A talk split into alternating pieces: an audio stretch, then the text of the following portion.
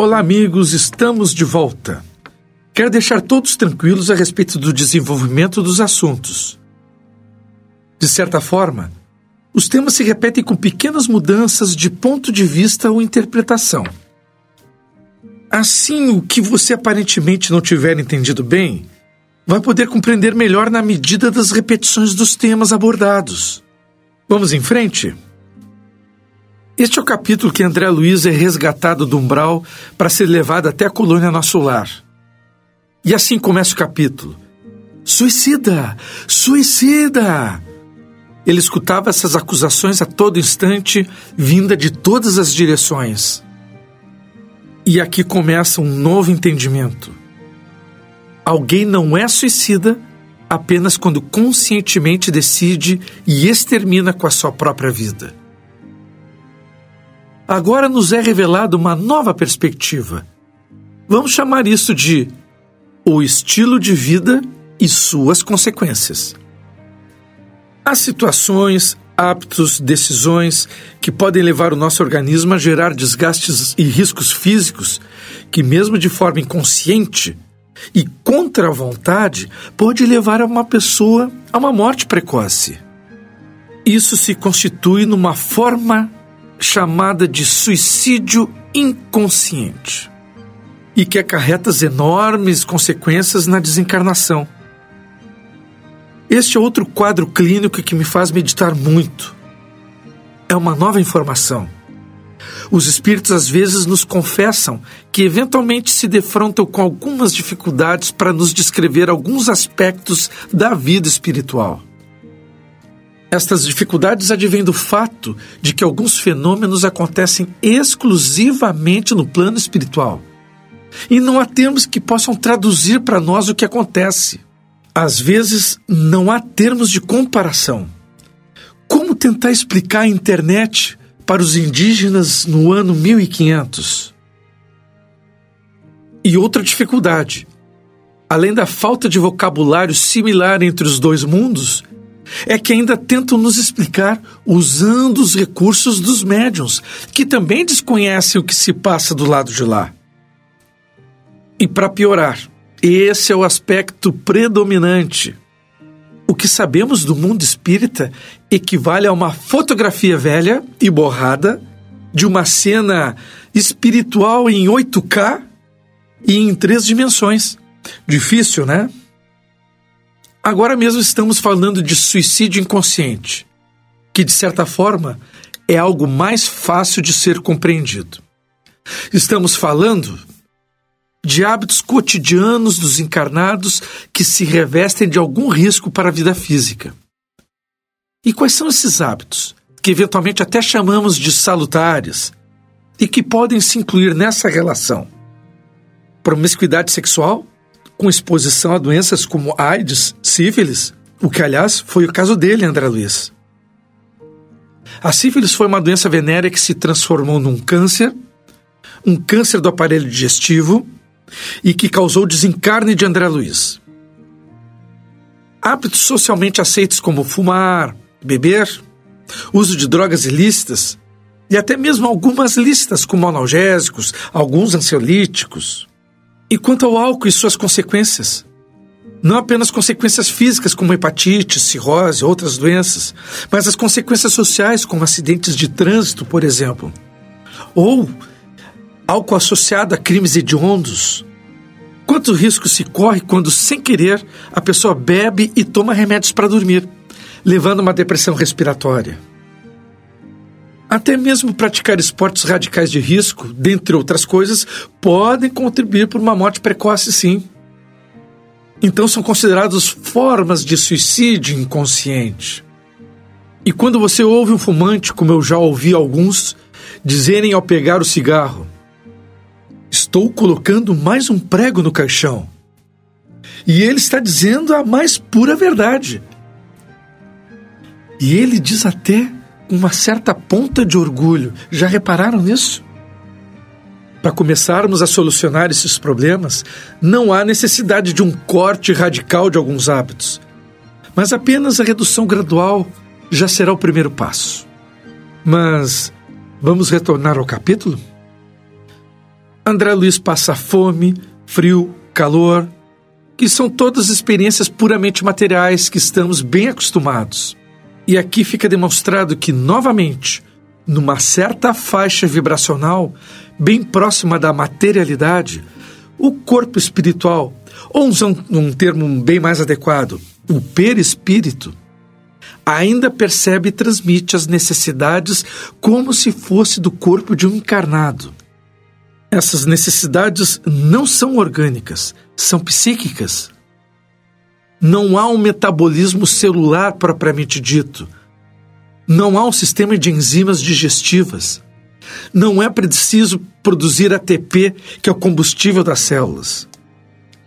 No entanto, alguns desencarnados ainda percebem essas necessidades como se estivessem vivos. Estes órgãos do perispírito são matrizes correspondentes aos órgãos físicos, porém sem a sua natureza biológica. Em parapsicologia, é descrito como modelo organizador biológico. Este tema é palpitante e muito reveladora para quem trabalha na área biomédica. A partir deste modelo organizador, os órgãos físicos se estruturam na sua forma e na sua fisiologia. Os órgãos se formam sobre esta matriz e obedecem às suas diretrizes.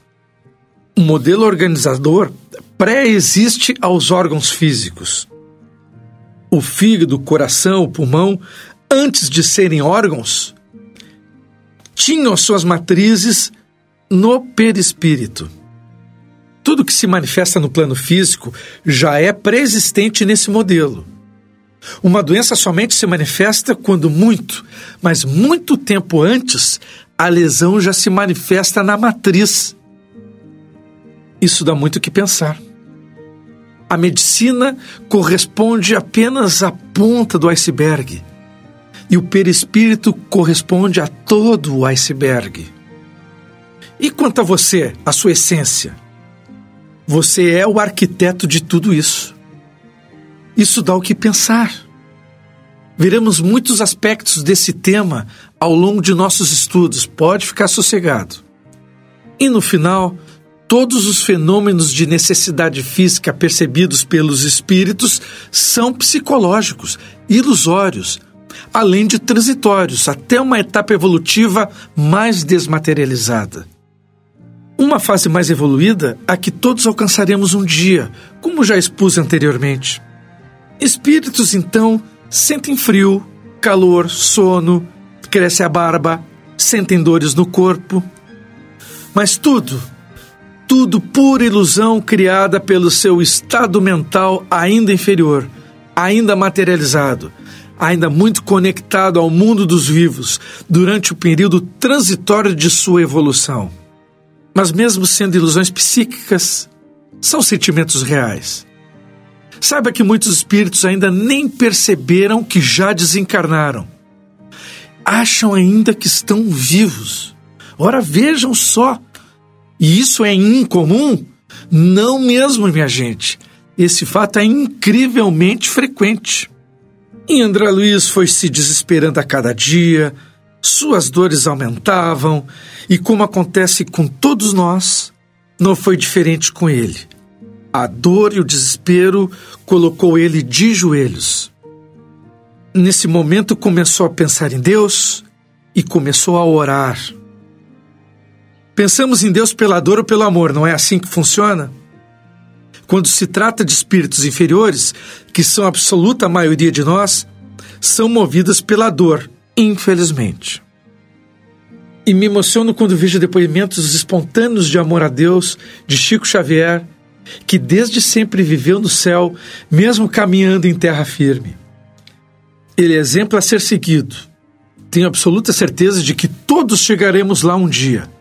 Basta decisão, treino e tempo. Agora vejam que maravilha André escreve nos parágrafos finais. Abre aspas. Ah, é preciso haver sofrido muito para entender todas as misteriosas belezas da oração. É preciso ter conhecido o remorso, a humilhação, a extrema desventura para tomar com eficácia o sublime elixir da esperança. Fecha aspas. Viram só? Que lindo! A oração é o sublime elixir da esperança. E foi justamente o que aconteceu com ele. Uma prece fervorosa emergiu em meio ao seu pranto de desespero. E a carga de energia de transformação sublime foi tamanha que causou mudança na qualidade fluídica de seu perispírito. E então ele conseguiu enxergar o venerável espírito Clarencio. Como assim enxergar? Clarencio já estava lá o tempo todo, fora da percepção psíquica de André Luiz. Foi apenas a partir de seu esforço pessoal e da profunda alteração de seu estado mental que pôde alterar a fisiologia de seu corpo espiritual. E isso possibilitou enxergar o seu ambiente agora num novo patamar vibratório. E cabe aqui uma grande lição subliminar. Os espíritos protetores e amigos sempre, sempre querem nos ajudar. Sempre estão ao nosso lado nos nossos mais difíceis momentos. Porém, esta ajuda somente vai se concretizar quando operamos um esforço de mudança de nossa parte. Em outras palavras, ninguém pode esperar pela cura de seus males ou a salvação de seus problemas apenas por um milagre que venha de fora para dentro, numa atitude passiva e egoísta. O verdadeiro milagre será a sua ativa e determinada mudança de dentro para fora. Todos nós seremos presenteados pelos esforços que empenhamos em busca do nosso aprimoramento.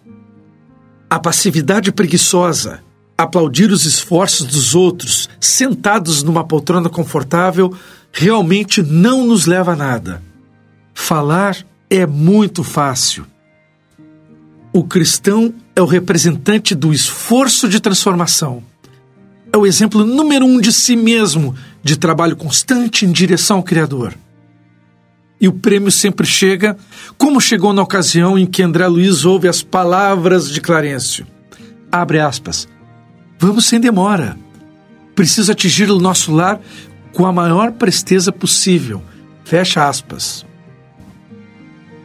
O que no final você acha que aconteceu? André Luiz foi salvo? A melhor resposta é: não, de jeito nenhum ele se salvou. Continuaremos no próximo programa analisando o capítulo 3, a oração coletiva.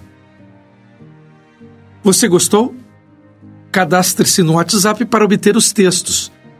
Prefixo 51 99 308 8894. E indique para um amigo de coração que talvez se interesse por esse estudo. E lembre-se que você poderá tirar dúvidas pelo e-mail Programa Vida Espírita, tudo junto e sem acento, arroba gmail.com. Obrigado pela audiência aqui na Rádio Defran e tenham todos uma boa vida.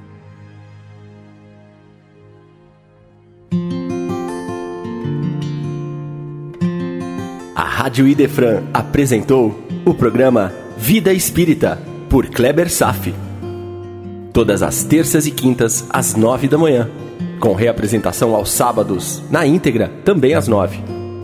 Programa Vida Espírita